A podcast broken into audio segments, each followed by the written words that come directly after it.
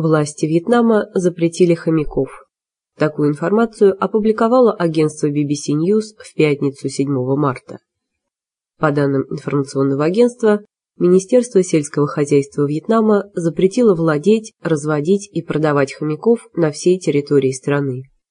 Штраф за нарушение нового закона – 30 миллионов донгов или 1900 долларов.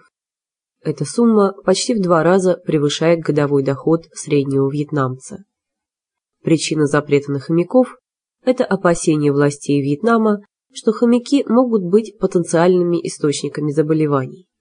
Большинство хомяков импортируются в страну из Китая или Таиланда без лицензии и ветеринарного контроля. Напомним, что традиционные домашние животные вьетнамцев – аквариумные рыбки. Однако в последнее время хомяки стали очень популярны, особенно среди вьетнамской молодежи.